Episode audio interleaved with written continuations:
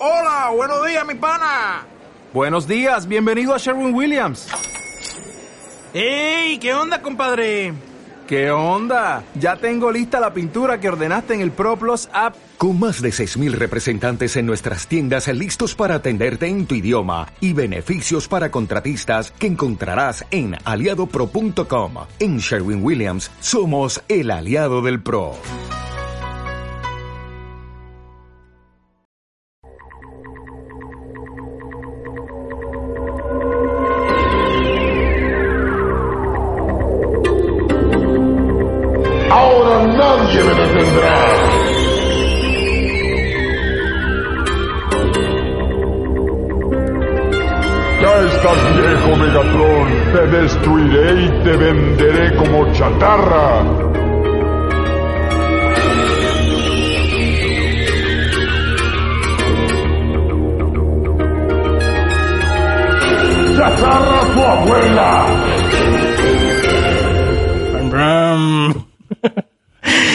Bienvenidos a un episodio más, a un mini puño más, esta vez el mini puño 10, cuando no nos reunimos a grabar puños láser largos, donde estamos todos, nos reunimos al señor Grego Hola, ¿qué tal? y el señor Oruga, que soy yo, y damos un repaso a la actualidad, a las noticias actuales, a las noticias más recientes. Eh, ¿Qué tal, tío? ¿Qué tal? Pues nada, aquí voy a ver lo que tengo apuntado de... Porque no, no llevamos dos semanas sin quedar, ¿no? Sí, sea, la semana pasada no quedamos. Algo así, sí, vale. Sí, habíamos cogido un ritmo muy guay de grabar Ya. una vez a la semana. Y bueno, nos hemos saltado una semana, pero no, no pasa nada. Aquí estamos de nuevo. Y es que se han juntado, se han juntado cosas. Se han, costado- se han juntado cositas. Se vienen cositas. Se han venido láser. cositas. Sí. Em, ¿Por qué? ¿Qui- ¿Quién empieza? ¿Cuántos temas tienes? Es que no sabría decirte yo tengo. ni cuántos temas tengo yo. eh, Uno, dos, tres, cuatro y cinco. Vale, eh, yo más o menos por ahí. O sea que creo que lo ideal es que empecemos a lanzar temas porque... De Mm. hecho, te he comentado antes que algunos de mis temas seguramente sean más Coinciden. de... Sí, o sea que con los míos. directamente como que los saque en tu tema. Claro. Vale. Pues si quieres empiezo yo y vamos a ver. Primer tema. Primera noticia. El tema de la pintura, los chorretones de pintura naranja. Que vuelven a la, a la carga. ¿Otra vez? Sí. En- ah, en los Ferraris. ¿En los, en los O Ferraris? sea, hablamos del Van Gogh, hablamos del Aston Martin Sí. y yo vi a unos chavales que se pegaron la mano y pintaron unos Ferraris. Unos Ferraris también. Eso no lo he visto yo. Pero eso eran de ya Japs- ya Sí. Stop Oil. Creo que sí. Ah, pues ese no lo he visto yo. Yo he visto los de un señor que pinta el... Pone aquí, ponía en la noticia, es que es un poco difícil de, tra- de traducir, porque pone Headquarters of the Lobbyist of, Fo- of Fossil Fuel.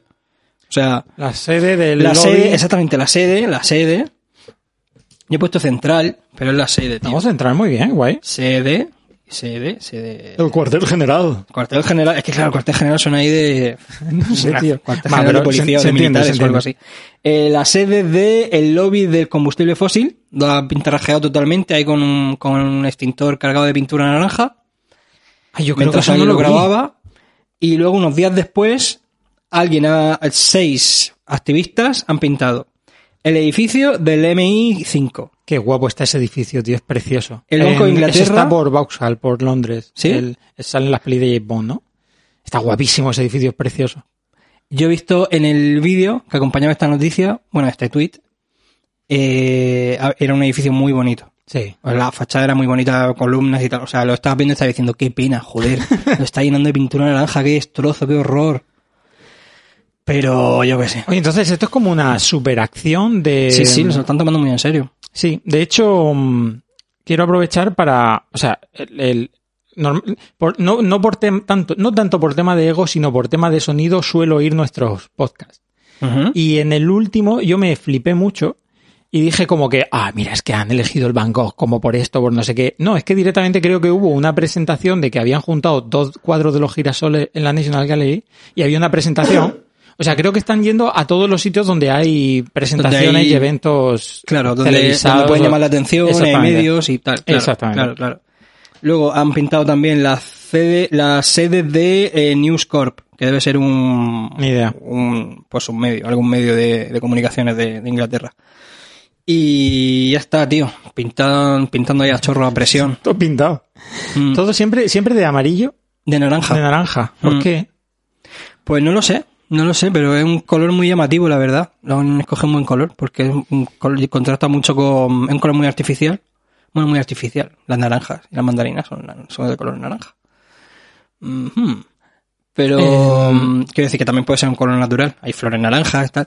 Pero que es un color como muy chillón. Yo la sensación, sin entrar y- en el tema de, de la conspiración, me da la sensación que me estoy perdiendo algo, tío. O sea, ¿Por ¿por qué? qué, por qué ahora, por qué ahora hay que poner el foco tanto en el tema del petróleo? Porque se, por el tema de la, de la crisis energética que hay, del gas, de comprarle petróleo a países árabes, ¿por qué ahora, por qué ahora el tema del petróleo? ¿Qué está pasando? Porque Bueno. realmente lo que están haciendo muchos países es guardar sus reservas de petróleo ahora. ¿Qué, ¿Qué pasa con el petróleo ahora? Porque nos estamos yendo a la mierda y hay que sustituir el petróleo por y la gasolina por medios renovables, por, por energías renovables. Pero entra todo ahí, Y porque estamos, estamos ya al borde, o sea, el, el cambio climático ya está aquí. Pero es peor, es peor la extracción de, de, de, de gas, por ejemplo, con el tema del fracking y eso. O sea, hay cosas peores que el petróleo. No estoy defendiendo el petróleo, pero, o sea, ¿qué pasa con el petróleo ahora? ¿Pasa algo? Hombre, porque el petróleo también genera plástico, Claro, ah, claro, claro, claro. genera, genera gases de efecto invernadero con los coches y tal, con las fábricas. Eh, no sé, es, un- es uno de los puntos así de ataque más, más importantes del, del- por el tema del cambio climático y tal. Oye, nos dejaron un, un comentario muy chulo Ah, sí, el comentario este largo Sí, que te compartí. que he intentado investigar, pero realmente es que no he llegado a ninguna conclusión. Es muy difícil encontrar información. Pero Sobre, es cierto. pero, pero ¿qué, ¿Sobre qué? qué? qué punto exactamente del Pues comentario? Yo comenté, segunda fe de ratas de, de- del podcast anterior, yo comenté como que en el podcast de Santi Camacho, de Sí. Días Extraños. Ah, vale, el- lo de la contaminación de los barcos. que los barcos cruceros, contaminaban- ¿no? O sí. el crucero, no, el, Era el tráfico marítimo. Exactamente, en general. Tráfico marítimo en general. transporte marítimo en general contaminaba mucho más que el, que el transporte por carretera. Y todo es raro. Es cierto que realmente luego pensándolo y buscando datos no tiene tanto sentido. Y hay información de estos de gráficos de la, de la Unión Europea y tal eh, que explican que realmente el porcentaje de, de contaminación del tráfico marítimo es mucho menor que el de transporte por carretera. Pero luego, sin embargo, hay estudios que dicen que, que, que un barco contamina como no sé cuántos cientos de coches, que entiendo que eso es a lo que se refería Santi Camacho. Sí. Entiendo que al fin y al cabo, como se usa mucho más el transporte terrestre, contaminará más. Claro. Pero no lo Porque sé. hay más tráfico rodado por Claro. carretera que, que tráfico marítimo en De todas formas, me pareció una cosa súper interesante de investigar también y, y buscar fuentes, fuentes fidedignas, porque Hmm. leí también que no se tenía en cuenta la contaminación del tráfico dentro de, de los puertos, que contaminan un montón los barcos y están gastando, quemando combustible, y no se tiene en cuenta. En cuanto el barco llega a puerto, ya como que como se Ya no hay tráfico, Sí, claro. no- claro, no entiendo muy bien por qué. Ujú. Y No, pero nada, es que se ha movido la cortina sola, ha hecho un movimiento muy extraño y he dicho, hostia, Hostia. un espíritu. menos mal que no estábamos grabando un especial de Halloween. o sea, yo... Porque hoy, queridos amigos, hoy es Día el de- 1 de noviembre. Día de todos los Día santos. lo- de, de todos los santos. Es claro, es que yo que tengo a Oruga eh, delante, delante de mí, Y he puesto de repente una cara como de, Claro. Dios mío, ¿qué es eso? le he visto de pronto con cara de mirar un De- fantasma. Detrás de Grego se ha movido la, la Y- cortina de una manera He extraña. escuchado un sonido, claro. Y se ha movido una, una, persiana de, una persiana de algún vecino. ¿Hiciste algo ayer en Halloween? No, Ah, pues eh, lo que sí hice fue el domingo, fui, mm, fui a casa de unos amigos y vimos una película que se llama Wen- eh, Wendell and Wild, No, que es eh, la última película que ha hecho el director de Los Mundos de Coraline Vale. y de Pesadilla antes de Navidad, De stop motion. de Stop Motion. Muy chula. Stop Motion, chulísimo. El diseño de los personajes súper divertido, muy, Ay, ¿cómo se llama este director, tío? muy La- para nada así, ¿cómo se dice? ¿Cuál es la Selick, palabra? Selick, Andrew Selick es, Puede ser Selick. Suena. es un puto genio ese tío. Sí. La, ¿Y la recomiendas? la historia, sí, para, para pasar el rato sí, no da miedo. Luego a los, los niños, creo que el de la mitad de la trama no se van a enterar, porque a nosotros nos costó un poco enterarnos de la trama. Un par de personas tuvimos que comentarlo con los amigos que había ahí presentes. Oye, ¿qué, qué, qué está pasando aquí? ¿Por acabo qué, de ver. ¿Por qué pasa esto? ¿Por qué pasa lo otro? Tal. Hay cosas como que te va dejando caer que van a, vas a entenderlas más adelante. Vale. Entonces es un poco lioso, es un poco difícil de entender.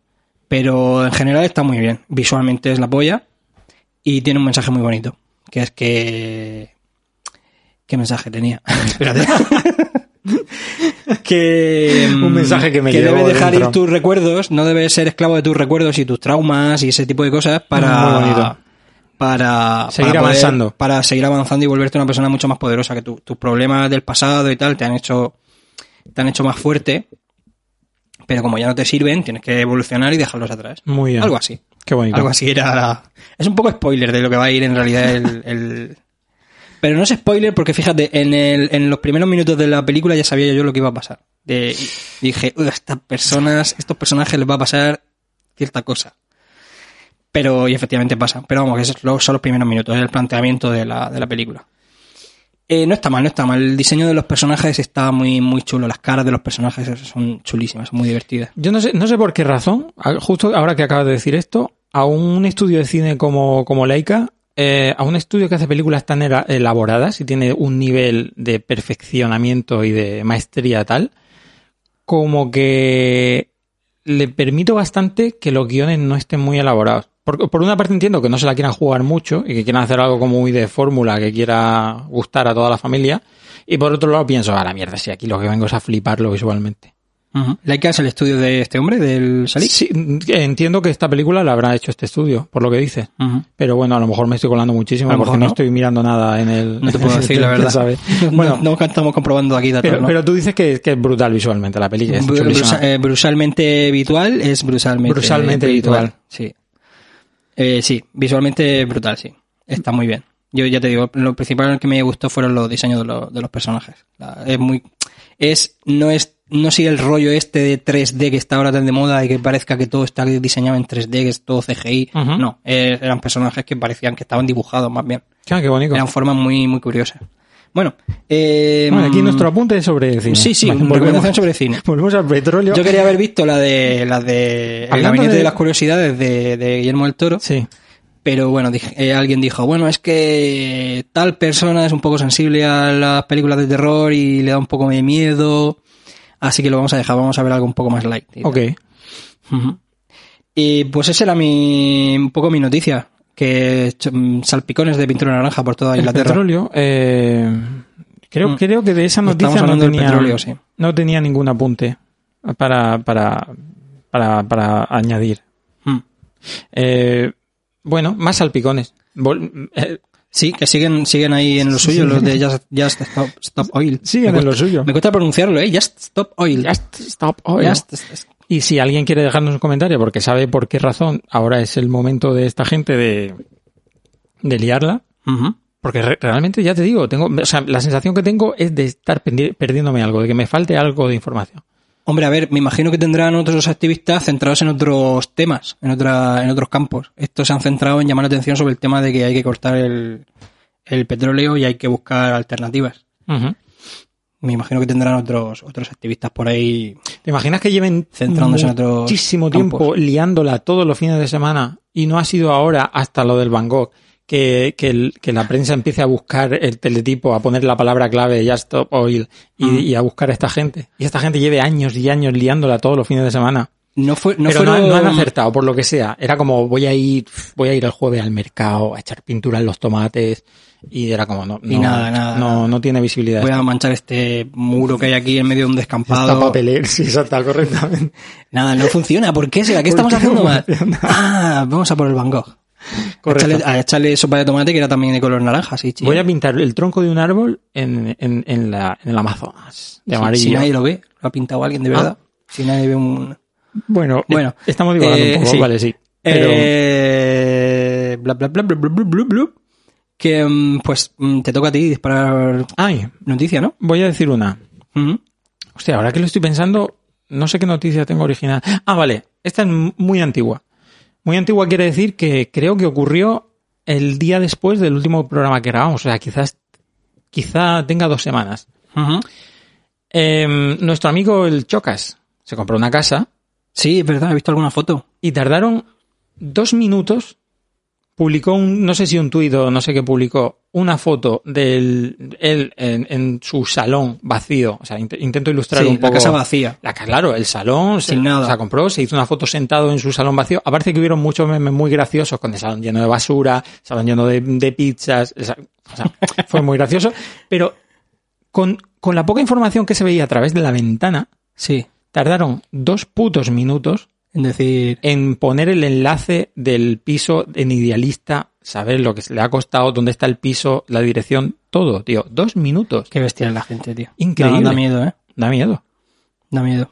La mente colmena ahí, la mente colectiva, lo que hace, lo que puede hacer. Pero totalmente, claro. Mm. Sí, sí, sí. O sea, sabes que va a haber alguien que, que sea un ¿Y que ha coco, hecho el alguien Chocas? lo suficientemente desocupado.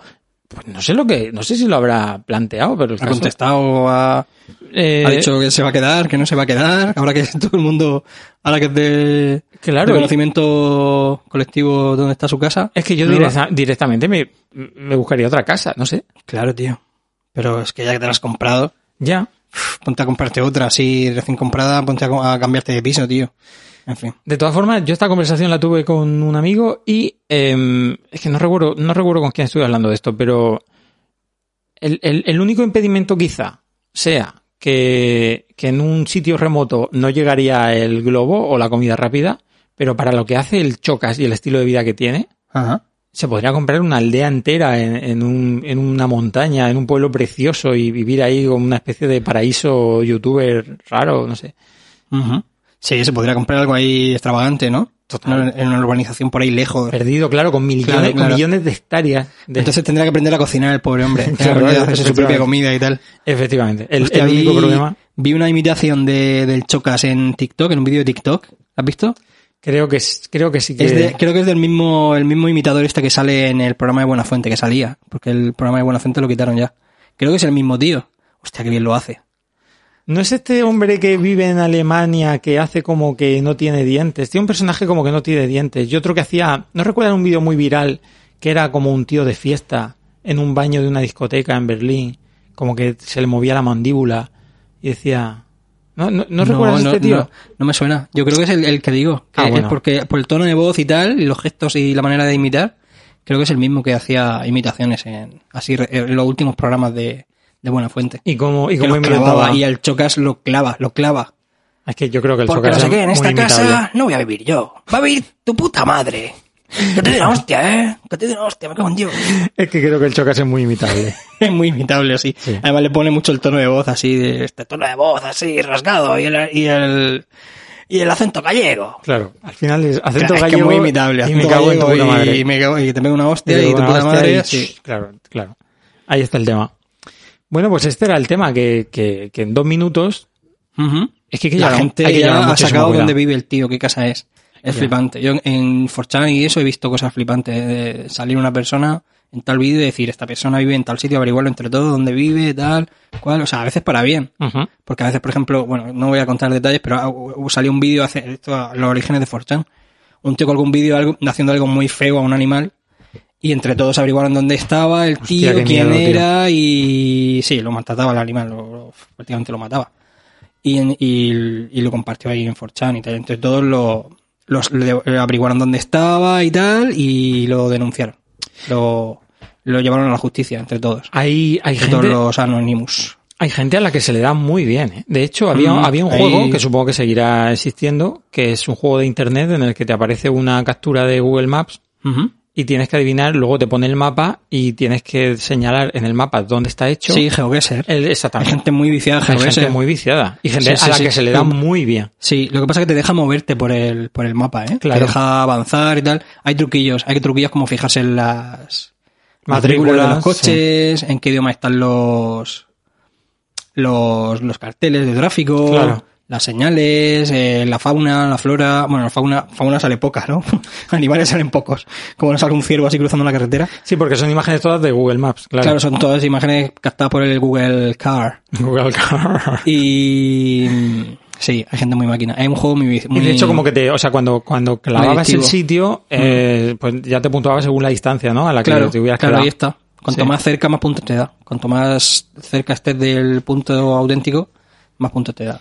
Pues nada, todos estos. GeoGuessr, amigos. GeoGuessr creo que era Geo y Gesser De adivinar. de adivinar, pero sin la última E, me parece. O sea, me- creo que es eso. Pues esta Creo gente que que se ha entrenado con este juego, ahora pues la casa del Chocas te la encuentra en cero coma. Ya ves, qué peligro. En fin. En fin.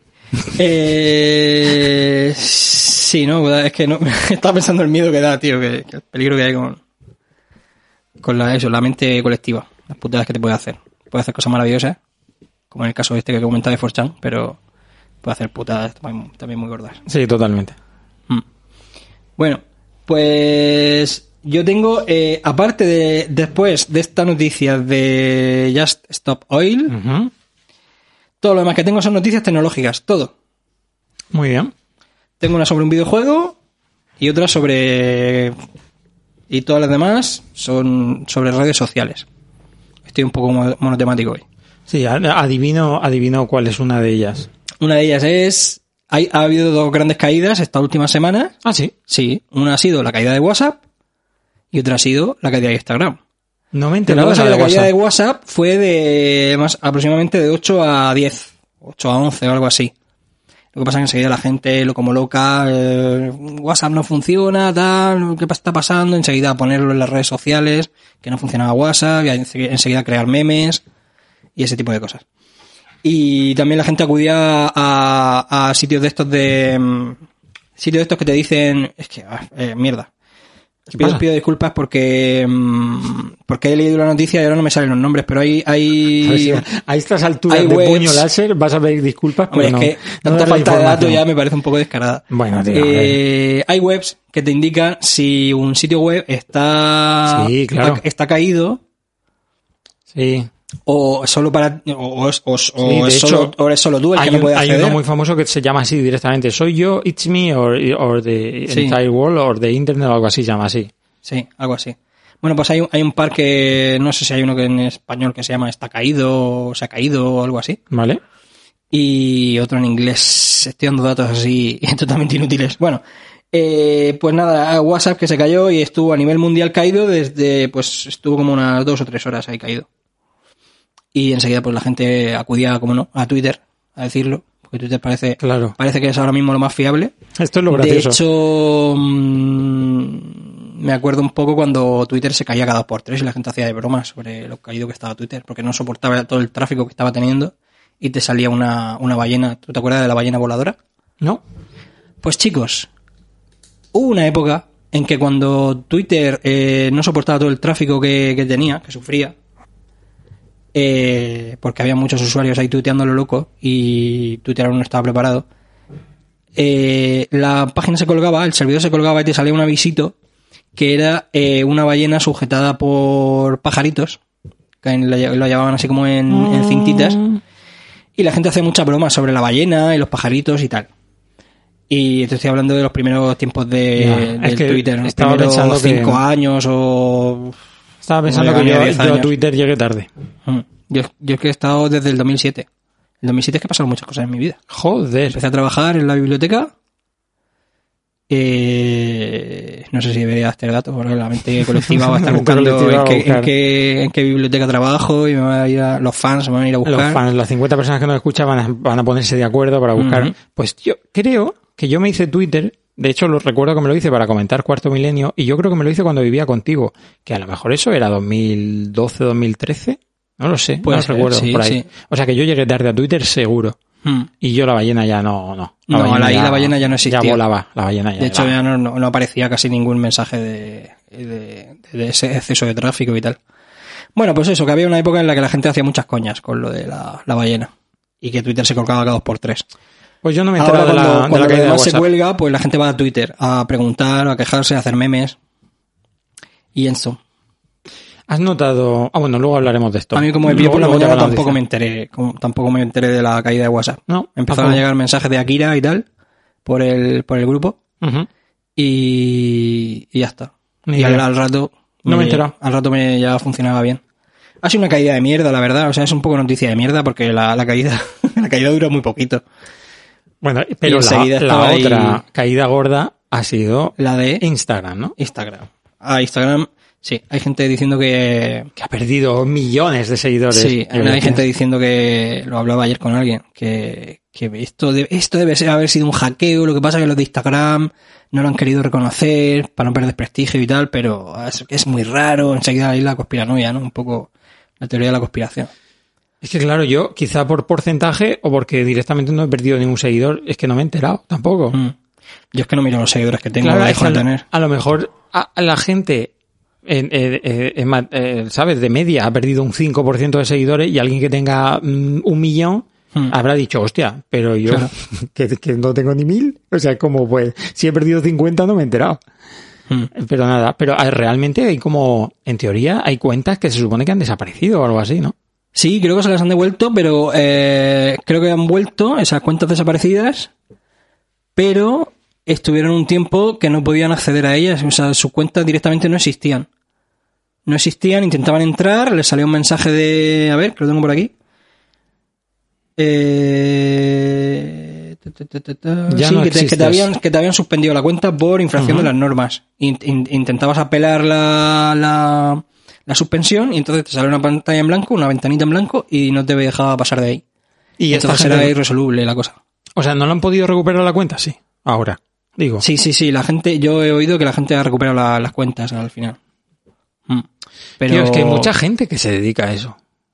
¿A qué? Ah, pues a ser influencer, a Claro, hacer... que viven de eso. Claro, Claro, de la sus publicidad. seguidores de- y sus, y sus, Claro, o sea, esa sus- gente se habrá vuelto loca. sus Pues, cifras.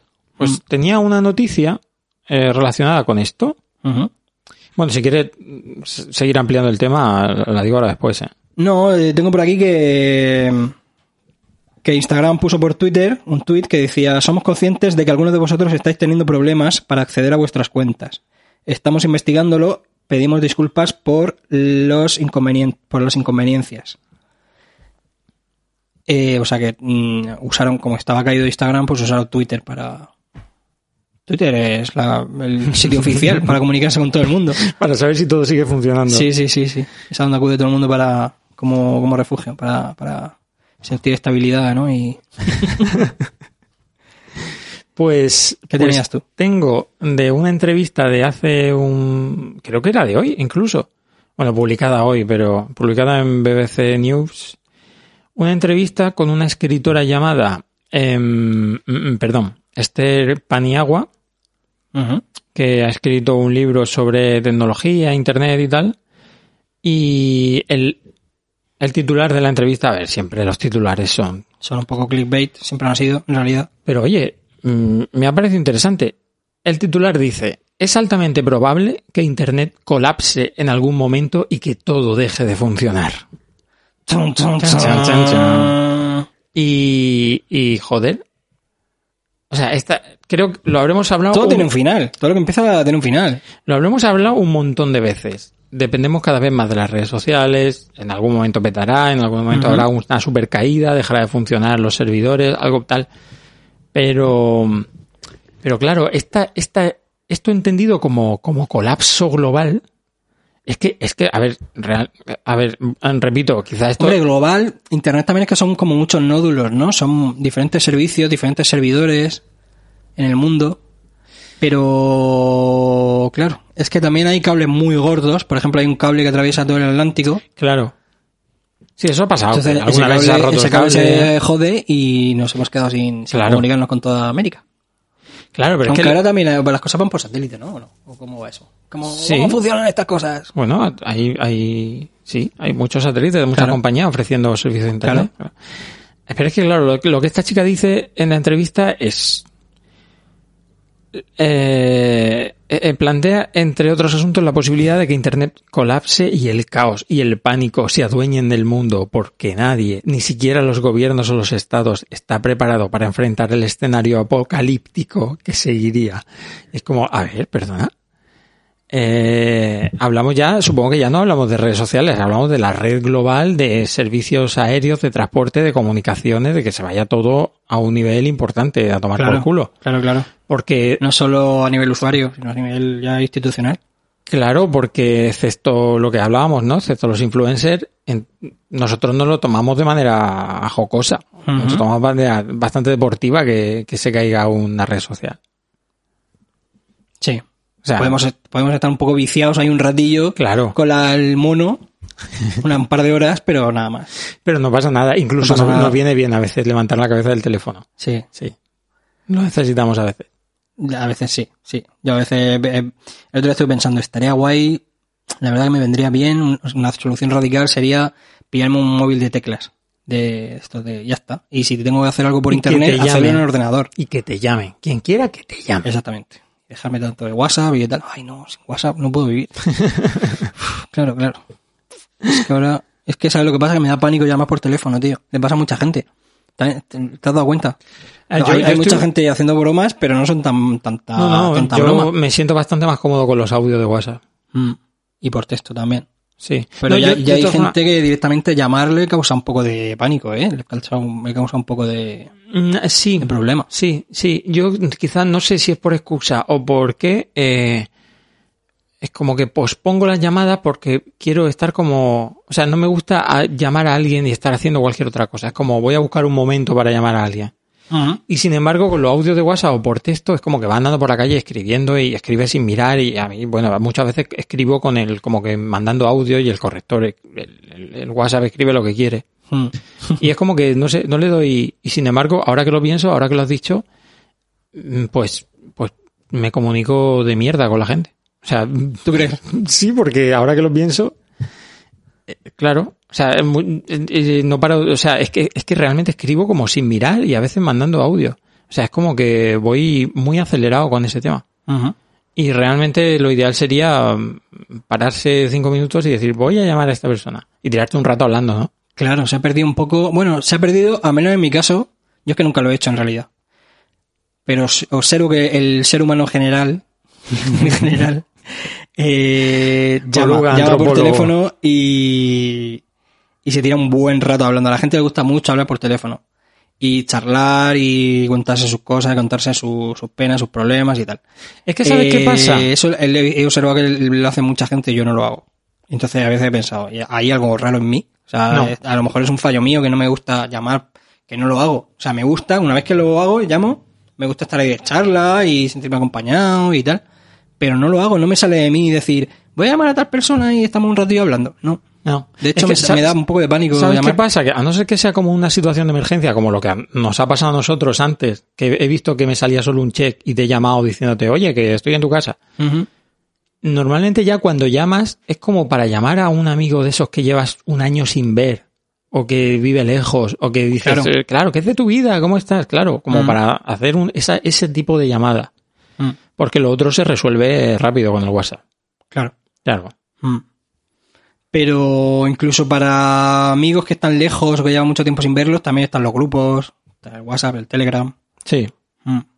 Mm. Eh, no sé si te, si te interesará enlazar este tema con otro. El de Instagram. claro, no. Bueno, el, el estamos hablando de Instagram. Claro, el, enlazar este tema con el de Twitter, porque es que estaba, eh, has estado comentando que la gente utiliza Twitter como, como medidor de la, de Sí, la como realidad. fuente fiable, ¿no? Como fuente fiable, como de la normalidad, como saber que, sí. que su internet funciona. Y te quería preguntar, que yo Twitter no lo uso apenas, si hay, ¿has visto alguna diferencia ahora que la mitad de la plantilla de Twitter está despedida? O sea, ¿ha cambiado algo? Ah, no, la, no, la, eh, no la mitad, sino el 75% de los empleados de Twitter los ha despedido Elon Musk. Dios mío, tío, qué horror. 75%. Qué horror. Eh, esa es la otra gran noticia. Que Elon Musk, de esto, y de esto ya hicimos un mini puño, ya efectivamente, factiblemente, ahora sí ha comprado Twitter. Pues no tenía más remedio, porque Twitter le estaba, la compañía Twitter le estaba demandando, le había puesto una demanda por no cumplir sus... ¿Sabes? Esto Ah, lo no, sabes. No, no, no sé cómo ha sido esto. O sea, sé que al porque principio... Twitter, eh, Twitter no. Elon Musk empezó a decir, es que hay muchos bots y hay muchos trolls y hay muchos problemas con la publicidad y con el anonimato y tal. Hay, Twitter tiene muchos problemas que resolver para que yo lo compre y tal. Y dijeron, Sí. no, no, no, no. no. Elon Musk estaba echando para atrás ibas a- a- en un momento en el que ya no Sí, se podía... Exactamente, Ya. exactamente. Y ha tenido que comprarlo. Y al final lo ha comprado. Pero vamos, que por Y ha 44 mil millones de dólares. Y ha despedido a todo el mundo. Y lo primero que ha hecho ha sido despedir a, a 75% de la plantilla. Y había gente en la puerta de los de la sede de Twitter Ujú. troleando, porque claro, estaba la prensa ahí mm, esperando a la gente que habían despedido y había gente haciéndose pasar por por, por, por trabajador de. Twitter diciendo, sí, me han despedido, madre mía. ¿Y cómo te llamas? Y, daban nombres en plan, me llamo Elber Galarga, cosas así, ¿no? ¿Sabes? Pero en inglés, claro. Sí, sí, la versión sí. en inglés. Y... Y tal. Y luego estaba la imagen también de mm, el vídeo de mm, Elon Musk llegando a la sede de, de- de Twitter con un, con un Con un lavabo en váter, las manos. con un lavabo, sí, lo he lavabo visto. en las manos. ¿Eso por qué? Llegaba por, es un chiste en inglés, Claro, yo no lo entendía hasta que leí por ahí un artículo. Es un chiste en inglés que quiere decir let, the- let that sink in. Es como déjalo que asimila esto, ¿no? Vale. asim- es como decir ah, la- es que leí una traducción muy buena ahora mismo y no lo recuerdo. Pero es que así como deja que cale. Vale. Algo así. Vale. Pero sink tiene el doble sentido de sink, calar Sí, sí, y, sí, vale. y sink de pileta, ¿no? De, de lavabo. Entonces el tío entraba ahí con el, lapi- con el lavabo en las manos a, a Twitter. Como diciendo, ahora sí, lo he comprado. A- deja que asimílalo. Y eso. Que nada, que ahora sí que lo ha comprado. Y se, se va a ver un follón que no va a saber ni dónde se ha metido. Efectivamente. Porque leí un artículo muy bueno diciendo bienvenido al infierno, Elon. Totalmente. Él diciéndole todos los problemas que iba a tener, porque claro, él llegaba diciendo, llegaba Elon. Sí, él, él- él Poniendo piensa que tweets. tiene la solución de, de todo, sí, sí, claro, claro. diciendo- tenía la solución al, a los problemas de censura. Pon- Ponía, mm, eh, puso un tuit que era el pájaro ha sido liberado. Eh, ahora la comedia es legal en, en Twitter. Eh, Sí, cosas así, ¿no? En plan, por fin libertad de expresión. Qué y el artículo este hombre. decía, libertad de expresión te vas a cagar cuando cada gobierno te vaya a pedir una cosa diferente. Totalmente. Cada, vas a, vayas a tener que, que complacer las normas diferentes que tiene cada gobierno. Eh, te Pues eso, un follón. Totalmente. Que has comprado un, un regalo envenenado, como se dice, ¿no? No sé por qué esto me hace pensar en, en lo que estuvimos hablando tú y yo el otro día de lo mm, a favor que estábamos de que una inteligencia artificial nos gobernase. Y en cierta manera creo que es parecido. O sea, creo que Elon Musk piensa que esto se puede, que, que- que se puede em, auto, autogestionar de alguna forma el, el Twitter. ¿Cómo, cómo? ¿Autogestionar solo? Sí, autogestionar. O sea, que, que no neces- A ver, Twitter tenía muchos trabajadores precisamente por el tema de, de, de, de- de eso, de que, de, de que, de que necesitaban eh, supervisar contenido y tal, necesitaba haber gente humana, real, supervisando contenido y resolviendo problemas. Y me da la sensación de que este hombre piensa que todo esto él podrá automatizarlo y que Twitter será Ah. una... Mm. Automatizarlo, claro. Claro, entonces, eh, fíjate, o sea, eh, me, me parece paradójico que el otro día yo estaba como súper a favor de tener un presidente del gobierno de inteligencia artificial y ahora me parece una locura que Twitter se autogestione solo con una inteligencia artificial o algo así, o, que, ¿sabes? Que, que realmente nadie, no, hay- no haya nadie al volante, por así decirlo. Claro, Claro. o sea, un país es mucho más complejo que una red social y mucho más, mucho más relevante y más vive gente de verdad ahí, ¿sabes? Y, y te juegas la vida con, con cada decisión que tomas en, en el gobierno. Y la noticia que, eh, que me ha hecho mucha gracia, pero no he podido contrastar muy bien y no sé hasta qué punto es real o no. Eh, bueno, es real. O sea, quiero decir, los tweets del, de la... De la, o sea, esto, esto no lo digo como otra noticia diferente, ¿eh? te, te lo digo como, sí, sí, yo como tengo algo aportando- relacionado también. Mm. ha habido una conspiración últimamente de estas de los americanos muy locas, de estas de, de- del, del, del, del- del rollo Pizzagate y todas esas cosas. Sí. Parece ser que esto es real. eh, eh, detuvieron a un asaltante en la casa de Nancy Pelosi cuando eh, estaba su marido en ella. O sea, creo que como que intentó atacar al marido, pero al marido, pero bus- la buscaba ella o algo así. Entonces han detenido al hombre este. La conspiración es que este asaltante no era tal asa- asaltante, sino que era eh, una especie de, de servicio de compañía que había contratado el marido y que cuando llegó Nancy Pelosi se los encontró o alguna movida así muy, muy truculenta. Toda esta cosa, toda esta noticia, eh, salió en algunos periódicos, ya te digo, periódicos no muy fiables, se suelen hacer eco de estas movidas, sí, amarillistas. Y parece ser que Elon Musk retuiteó esta noticia y enseguida la borró. Yo esto no me lo creo. Pero lo que sí es cierto es que hay un tuit de Elon Musk diciendo yo no he tuiteado esto. Porque creció bastante el bulo de que Elon Musk había tuiteado un bulo el primer día en el que compra Twitter. Y se intenta... o sea, Factible en realidad. Claro, pero es un tío que ha llegado aquí, que viene a salvarnos a todos, a luchar contra las fake news y, y los Sí. hoax y los bu- bulos y todas estas mierdas. Los bots. Y los bots, y, y el primer día se come un bulo gigante. Hombre, También mucha casualidad, ¿no? También mucha casualidad. No creo que haya ocurrido, pero sí es cierto que está el tweet de Elon Musk diciendo yo no he tuiteado esto. Pero nada, o sea que, como tú dices, no sabes dónde te han Ahí- metido Elon. Sí, no sabes la que te va a caer encima. No sabes la que te va a caer encima. Esto es un follón. no sabes ni dónde se ha metido. Eh, ¿Qué te iba a decir? Que hay páginas donde puedes simular tweets. Tú pones la cuenta que quieres simular y el texto y te lo genera. Claro. Te genera el, el tweet. Te genera haces decir, captura de para pantalla hacer un pantallazo. Y, y hace un pantallazo y, y lo compartes como si fuera un tweet de verdad. Bueno, puedes y poner al Papa diciendo todos los gorilas, así, no sé qué, las manos para arriba, las manos para Todos abajo. los gorilas. Todos los gorilas, uh, uh, uh, uh, y pones las- el texto, lo, que te genera el tweet y ya tienes No, tweet. joder, desde el mismo navegador, desde Google Chrome, te metes a la pestaña de herramientas para desarrolladores, te aparece todo el código fuente de la página y donde está el texto del tweet, pone el que tú quieras y le haces captura de pantalla, como tú dices. O sea, sí, sí, no, no tienes que editar Pues- nada. Sí. Claro, Ah, bueno, esto supongo que es la versión para dummies. claro, sí, Para entiendo gente que... que... no entiende de, de código. Pero Pero sí, yo no sí, me acuerdo sí. cómo se llamaba ese- esa, esa página. Estaba. Yo cuando lo vi dije, hostia, esto es muy peligroso. esto es muy peligroso, muy jodido. Que alguien pueda simular aquí cualquier, cualquier tweet. La verdad es que, Político, es que hemos perdido totalmente la costumbre de comprobar nada. Y a mí, y a mí ya me ha pasado de que me llega una captura de un tweet y, y empezar a enviar por WhatsApp. Y decir, mira lo que ha dicho. Y es como, no, no, o sea, no, no. Es totalmente inventar. Mm. Dirigido por Quentin Inventino. Es que. uf, tío, es- es- no- nos, estamos rodeados de mentiras ya. y estamos perdiendo un poco el sentido de la. Estamos rodeados de mentiras. El sentido de la realidad. Pues ya, sí, es ya, lo que... ya hay gente que nos quiere intentar engañar continuamente en la vida real, pues en las redes sociales, en, en el mundo virtual, pues imagínate, cuando es todo manipulable, todo es código, son imágenes, es, es información, pues es mucho más, más peligroso todavía, más, más, más maleable y más, mm, más mentiras todavía. ¿Viste? Sí ¿Dónde que- hay más mentiras? ¿En el mundo real o en el mundo digital? ¿Dónde crees que hay más mentiras? ¿En el mundo analógico? ¿O en el mundo En el digital? mundo digital supongo, pero creo que es un reflejo de la, ¿no? De la realidad. Mm.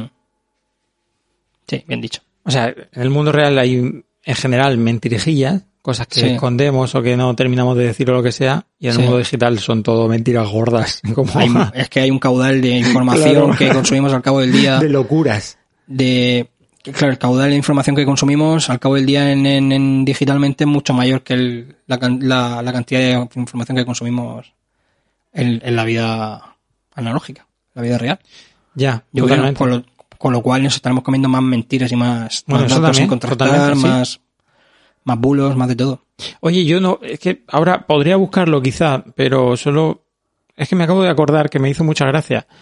No la he elegido como noticia, pero ahora que dices lo de mentira, ¿escuchaste lo de la mujer que fue estafada con un timo rollo el príncipe, el príncipe, eh, Sí. el príncipe africano, pero, pero, era un príncipe coreano no, no, no, no, era un astronauta. ah sí un astronauta que necesitaba dinero para volver a la tierra Sí. Yo es que había visto otra de... Se hacía pasar por... O el que le estafaba se hacía pasar por una estrella del K-pop. Oh, qué maravilla. Por Sí, uno le había BTS. estafado como 600.000 euros o algo así, una burrada. O 300.000, yo no sé.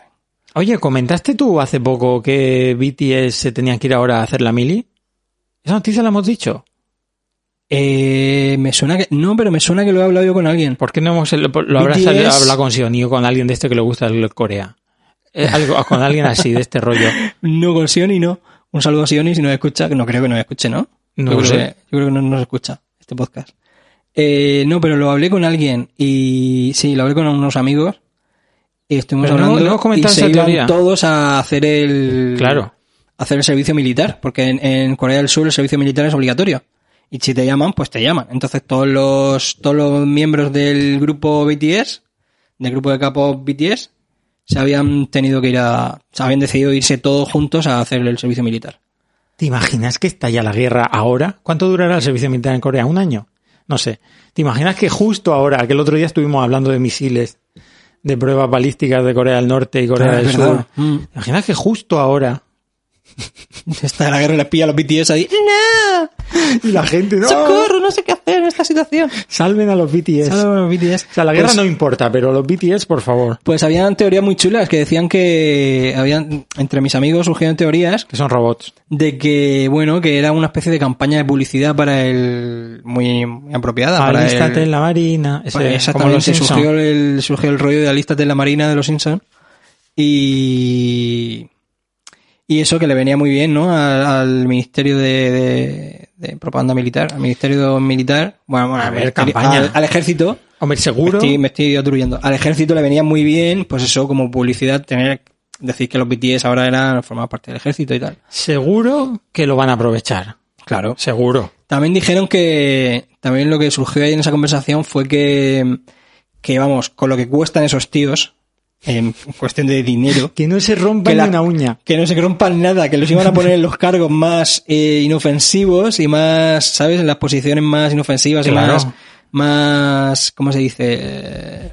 Eh, No sé. me- últimamente no lo sé. inocuo, inocuo, No exactamente. Eh, Pero, pero, a ver, es que estoy segurísimo. De hecho, es que creo que van a crear un departamento que se llame departamento de prensa o de, o de Claro. algo. Para que Algo va a ser así. tener a estos tíos haciéndose fotos vestidos de, de militar encima de un tanque. claro, claro. haciendo fotos. le habrán publicidad y lo difundirán la imagen. Claro, de- claro. Ahora lo van a aprovechar, seguro.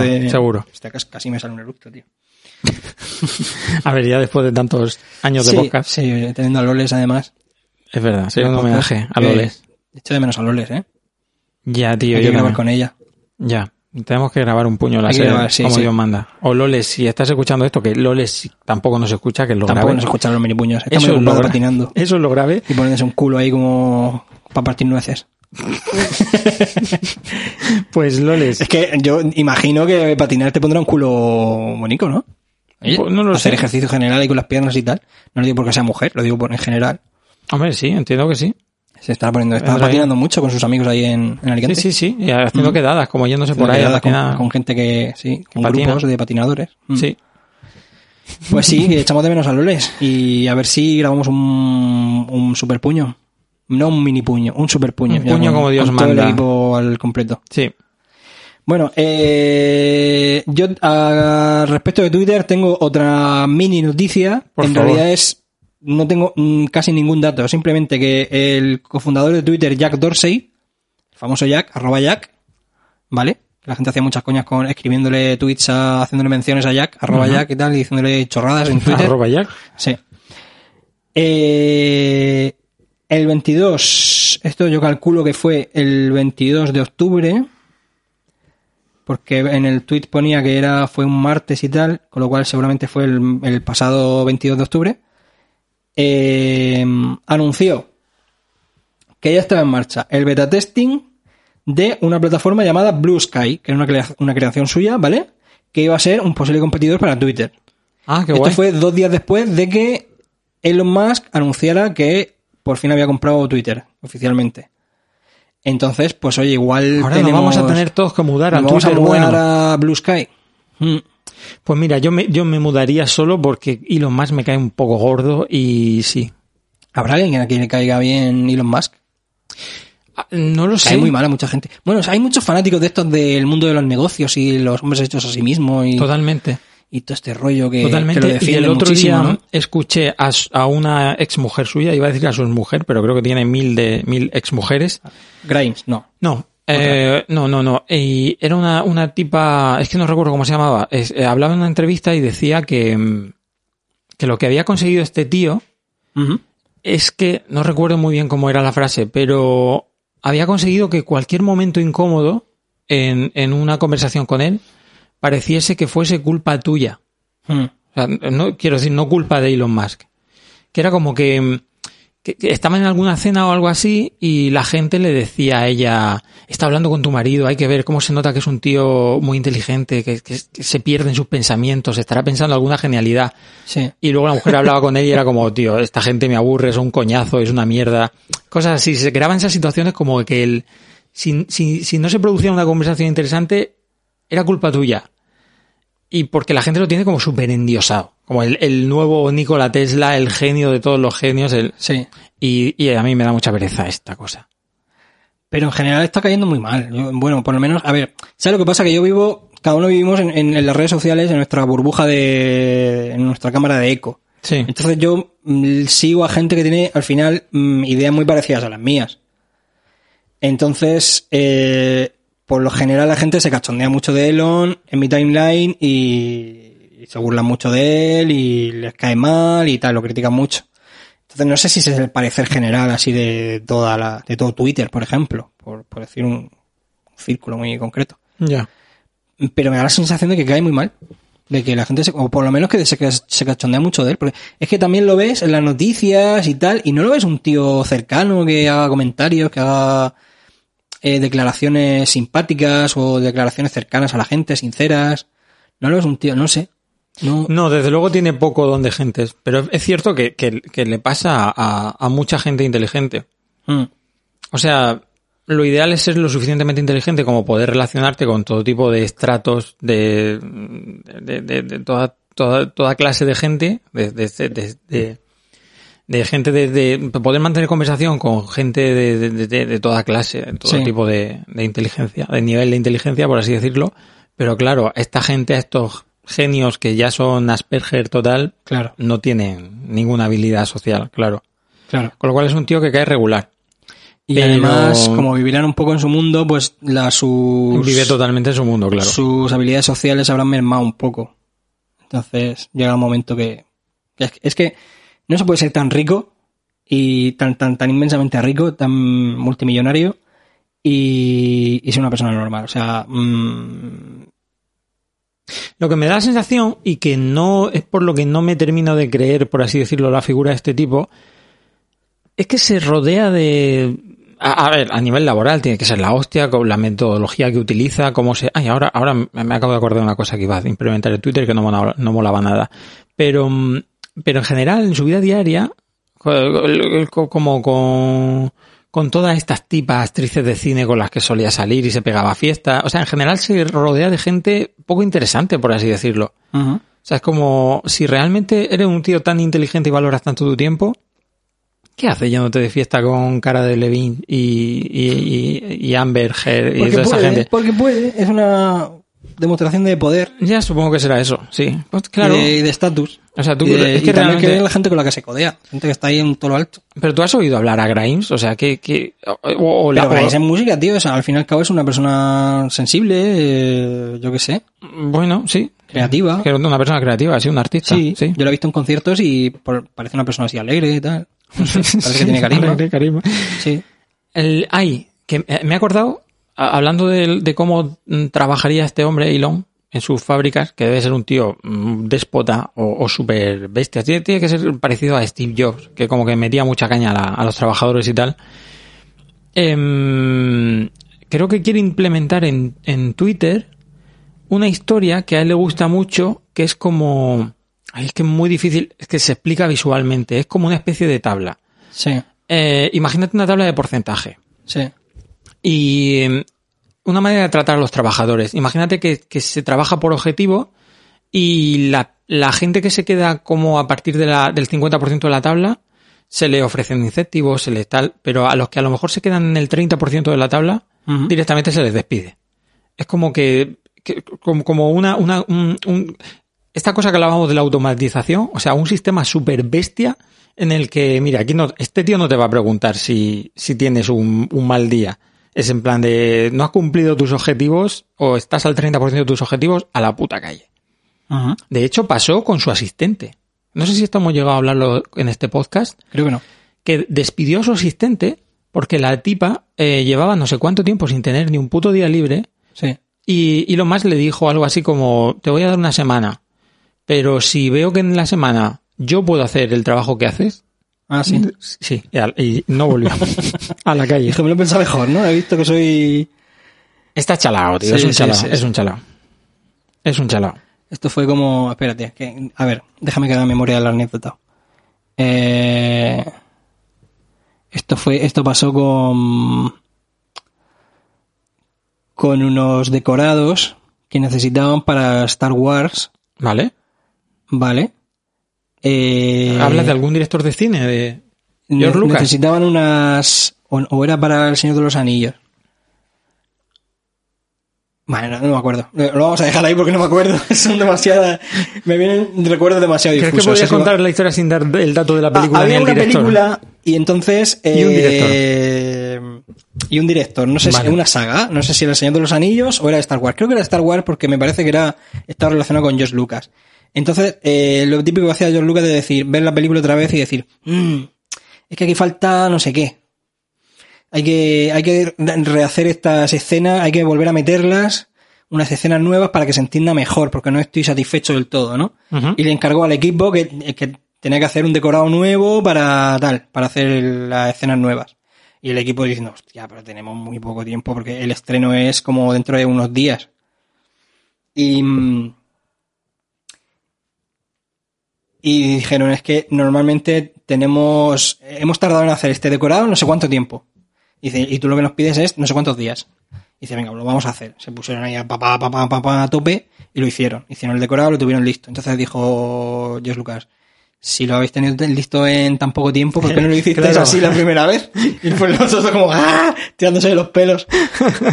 Porque no hemos dormido, cabrón.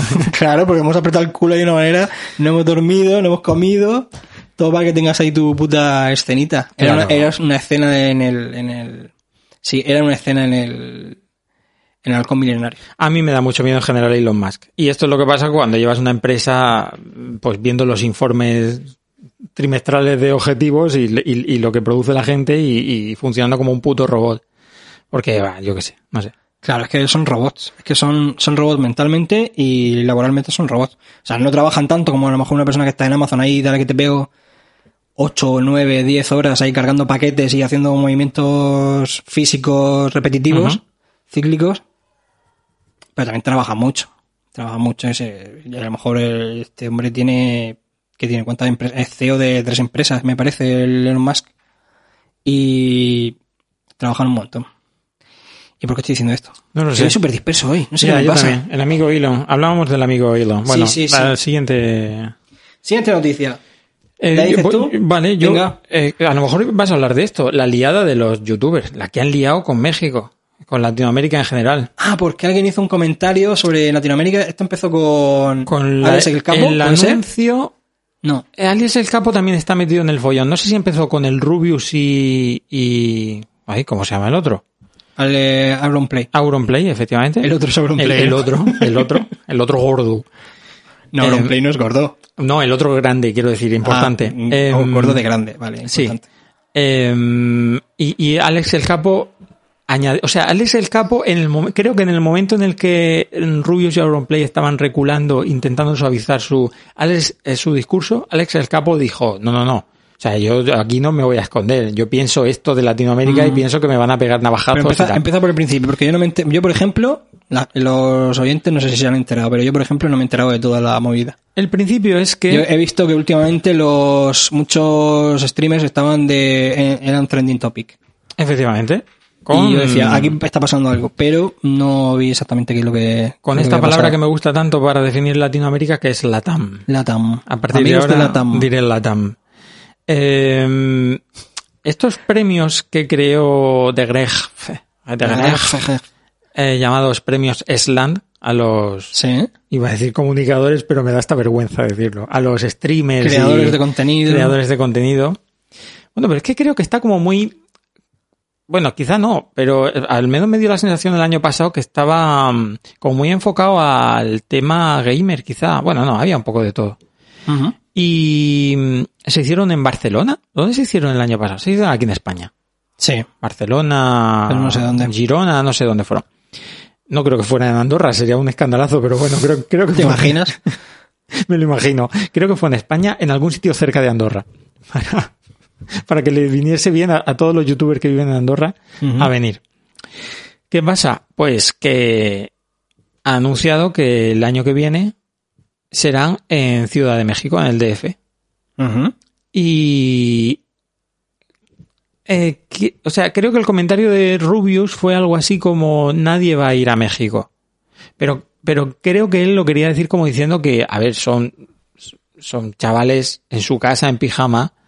O sea, le- le- les- realmente les da mm, por culo mm, hacer un viaje de 15 horas. Claro. Es, creo que eso es lo que quería Hay decir. algunos que se lo pueden permitir porque tienen un nivelón, Claro, tienen pasta para hacer el viaje. y- Y, Efectivamente. de hecho estarán acostumbrados a hacer viajes de placer y viajes, viajes, viajes de negocios similares. hombre, yo creo que en general todos se lo pueden permitir. Hmm. Y, Sí, los, los mejor situados sí. y claro, Pero efectivamente, alguno que esté nominado y sea menos conocido y tal, pues quizás sean por culo para él. Rubius dice, el comentario se basaba en reírnos de nosotros mismos. Claro, esto ha, ha salido en, la- en noticias, porque realmente la, la, la comunidad latinoamericana se ha sentido bastante ofendida Mm, con el tema. sí, sí, sí. Era como nadie va a querer ir a México. Oye, perdona, que los e- este año los streamers latinoamericanos vinieron a, a Andorra o a Barcelona, donde fuera el primer, la primera, mm, esta. Em, Primera entrega de premios, sí. Sí, efectivamente. Pero claro, es que ya hay como un montón de frases sacadas de contexto, que hay una de Auronplay que Qué dice, sorpresa. solo pensar en ir me da COVID.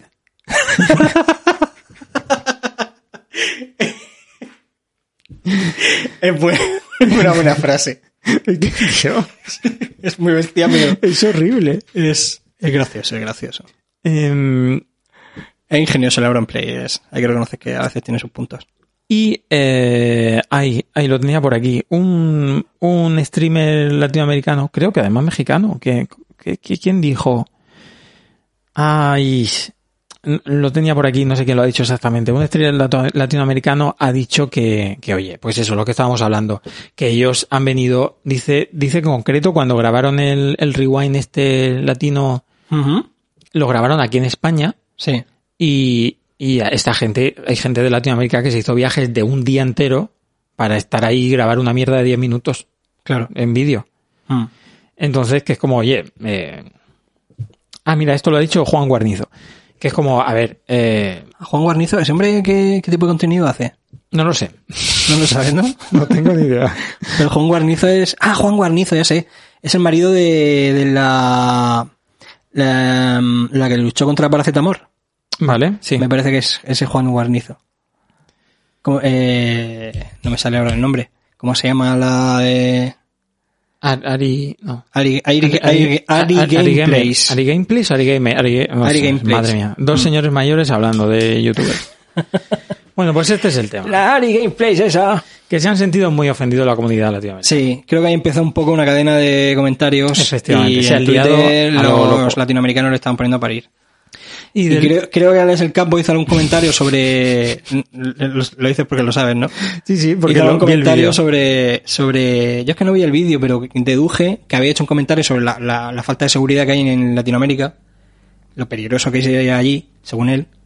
Según Y- él, porque y claro, como le dijeron, salió súper gorda. como le dijeron que tenía razón, que es como, a ver, cabrón, te va a recoger un coche del aeropuerto, te va a llevar a un hotel de cinco estrellas. Mm. Eh, ¿qué- ¿De qué coño estás hablando, tío? Claro. De la falta de seguridad, o sea, Mm. que es un tío rico, tío.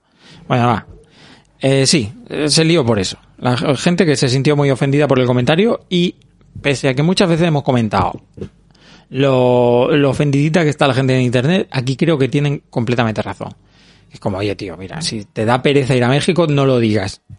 O sea, sé lo suficientemente políticamente correcto como para Claro. decir, bueno, pues mm, ya veré. Y luego ponte malo, tío, no sé, ¿sabes? Pero no, no vayas, y bueno, ya lo del otro diciendo lo de los navajazos, pues mal, mal, todo mal. Pues sí, tío, yo creo que tienen razón. O sea, creo que tienen razón en este caso los latinoamericanos. Pues ya está. Esa era la noticia de mierda de, de la semana. Bueno, ha sido una noticia en cuanto a creadores de contenido y tal, ha sido relevante, porque ya te digo, han estado ahí de, Sí, sí, de sí. trending topic, algunos Total. nombres ahí, el, que si el, un día el Rubius, otro día el Alex el Capo, otro día tal, y yo entraba y claro, veía cosas fuera de contexto y no, lo- no entendía del todo, porque no, no había visto el principio de toda la polémica. Que es algo que pasa muchas veces en, en, Claro. en Twitter. Enseguida te pierdes, como va todo tan rápido, te pierdes el contexto. Bueno, pues yo tengo otra noticia que me alegra mucho, A ver. yo no sé, he sido jugador de Dwarf Fortress, ese juego que está considerado obra de arte que está en el MoMA de Nueva York. Sí, creo que esto sí, lo comentaste hace poco. Sí, Sí. Lo, lo he comentado en Puño Láser, ¿verdad? Sí. Vale, he sido Vamos jugador y actualmente no juego, pero me encanta el concepto del juego de, de Dwarf Fortress. O sea, me parece uno de los mejores juegos que hay en la historia. Pues Dwarf Fortress eh, se iba a hacer toda una nueva versión, todo un remodelado de Dwarf Fortress, le iban a dar buenos gráficos, mejor sonido, música, actualizaciones, eh, iban a pasar de los gráficos ASCII a los gráficos ya pixelados y tal, un poco más comprensibles, más, más gráficos, porque no sé si sabéis que Dwarf Fortress, la característica principal que tenía al principio es que los gráficos eran ASCII, o sea, cada elemento era un símbolo ASCII. Los ASCII son pues todo el alfabeto y luego todos los símbolos básicos que tiene el alfabeto. Alfanumérico. al- El alfabeto, sí, alfanumérico y tal, ciertos símbolos, es que sí, un cuadradito negro, un triángulo, lo- los símbolos básicos que tiene el Windows, por así decirlo, ¿no? El, el- bueno, no el Windows, sino el sistema operativo de Windows, el, el MS2 incluso, Los que puede escribir en un procesador de texto. Exactamente. Sí. Hmm. Bueno, el, el desarrollador de Dwarf Fortress ah, llevaba mucho tiempo eh, el juego lo- el juego estaba anunciado mucho tiempo ya en Steam y eh, como que lo que iba a estar disponible, ¿no? Y la el momento de ponía fecha de publicación el tiempo es relativo. Vale. ¿Vale? Y por fin se ha anunciado ya que Oh. Dwarf Fortress va a estar disponible en Steam y en itch.io el 6 de diciembre. Hostia, Con lo cual pronto. la gente está súper contenta. Qué pronto, qué guay. Porque hay mucha gente esperando esta actualización, va a ser mucho más asequible a mucha más gente, hay mucha gente que va, va a introducirse en este juego, mucha gente nueva. Entiendo que, es, como un, es que es como un, todo un hobby, es como el Warhammer. O sea, tú te vicias al Warhammer y esto es como otra cosa diferente. pero entiendo que no es una actualización, es un juego completamente nuevo. Es básicamente lo mismo, solo que le van a introducir, me imagino, cosas nuevas, mecánicas nuevas y tal. Que mm, no estoy muy informado, pero de, la- de las novedades que va a tener.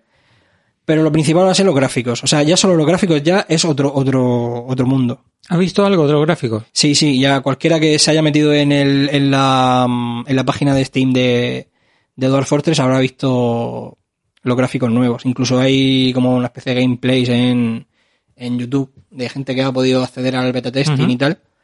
Y... ¿Es bonito? Eh, no. vale. Pero, eh, pero el Dwarf Fortress era mucho más inasequible. Porque ya te digo, era una pantalla negra con un montón de símbolos en blanco. Y bueno, no en blanco, de colores. Sí, sí, sí. ¿Vale? Amigos, tenéis que probar, por lo menos, informaros, intentar introduciros en el mundo de Dwarf Fortress. Es muy difícil, pero cuando aprendes a jugar es un vicio. Es un juego que lleva mucho tiempo eh, conocerlo del todo, aprender a jugar, pero merece la pena.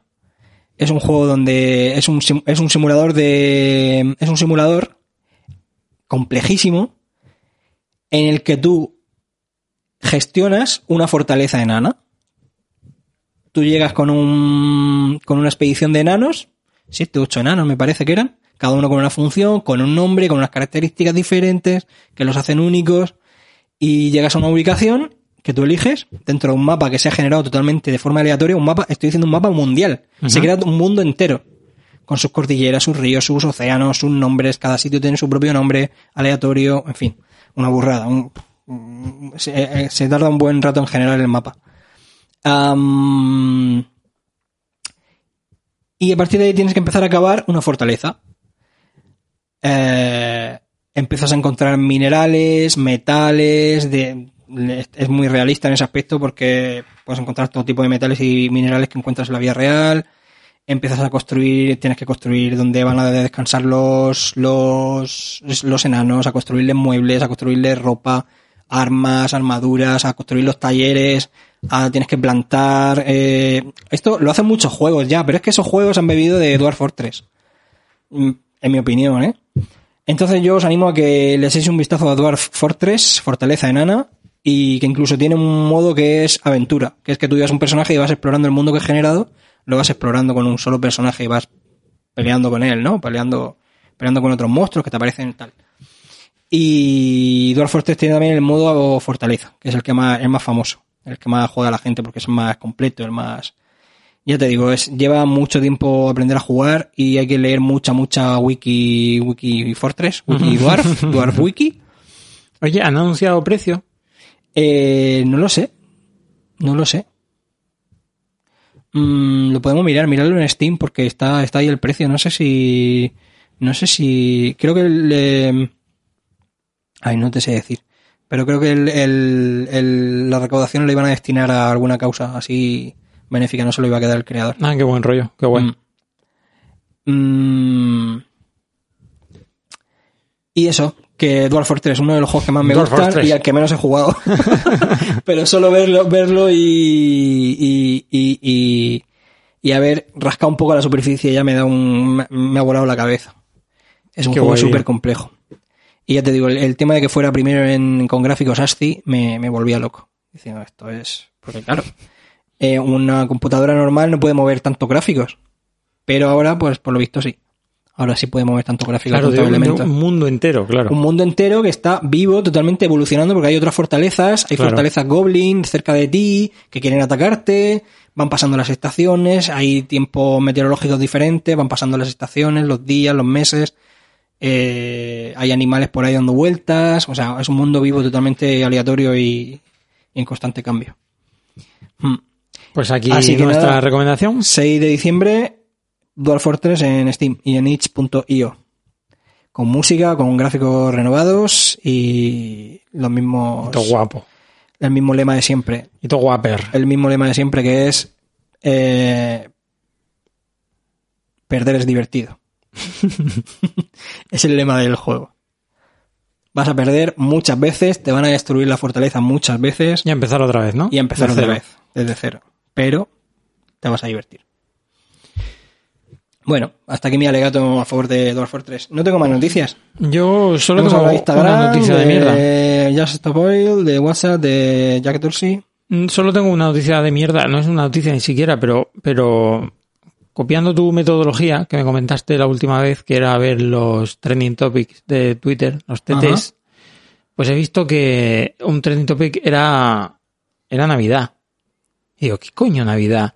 Y era que la gente, se- o sea, era muy divertido porque, porque la gran y maravillosa Mariah Carey ha, ha puesto un, un, ay, creo, creo que lo ha hecho en TikTok, pero bueno, lo habrá puesto en, en- en Instagram también una, un vídeo en varias redes sociales en el que aparece como una bruja riéndose en Halloween y eh, el vídeo viene a decir en el momento, en el momento exacto en el que termina Halloween, Empieza. empieza Navidad.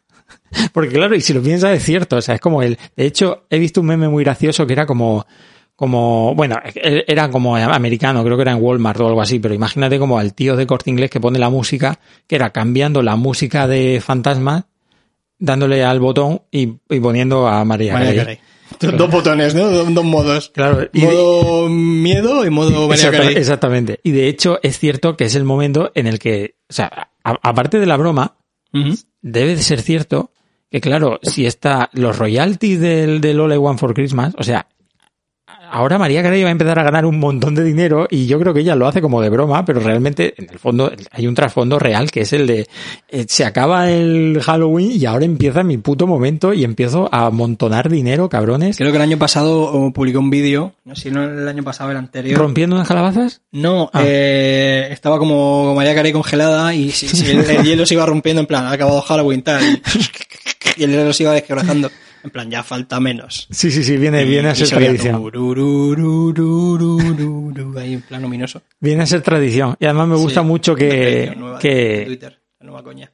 me gusta mucho que esta señora represente la Navidad. O sea, que, sustituya a Papá Noel directamente. Me, me, me, me, me gusta cómo está evolucionando esta cosa navideña. Hay dos grandes tradiciones tuiteras, musicales, que son el All I- All I Want for Christmas de, de María Carey para marcar el inicio de la Navidad y el y el San Valentín, del el meme de San Valentín Vale, claro, sí, sí, sí. para marcar el día de San Del Valentín. Señor de los Anillos, de San del De- Señor de los sí, del, Anillos. del Sam del Señor de los Anillos. Correcto.